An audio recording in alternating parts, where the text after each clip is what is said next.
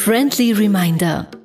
Und ich bin jetzt auf eine englische Formel gestoßen. Also da sagen die Leute so, what's good? Und ich finde, das ist so eine schöne positive und auch irgendwie authentische Frage in diesen Zeiten, dass ich die gerne so ins Deutsche implementieren würde. Du wirst immer an der Kategorie bewertet, in der du dich befindest. Das habe ich nicht gerafft. Oh, ja. Das heißt, du kannst als Tiefkühlpizza halt die gesündeste Tiefkühlpizza sein und ein A bekommen. Mhm. Und so ist das vielleicht auch mit, mit der Laune. Laune, Nutri-Score, halt B, aber in einer Kategorie von einer Zeit, die halt einfach schwierig ist. Stell dir mal vor, du bist so ein Leopard, ne?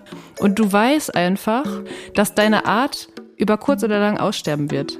Und dann liegst du irgendwie so darum in der heißen Sonne und dann realisierst du plötzlich, dass das, was von dir bleiben wird, Leoprint ist, so, Leoprint-Leggings und so eine Bezeichnung für so einen dicken Panzer.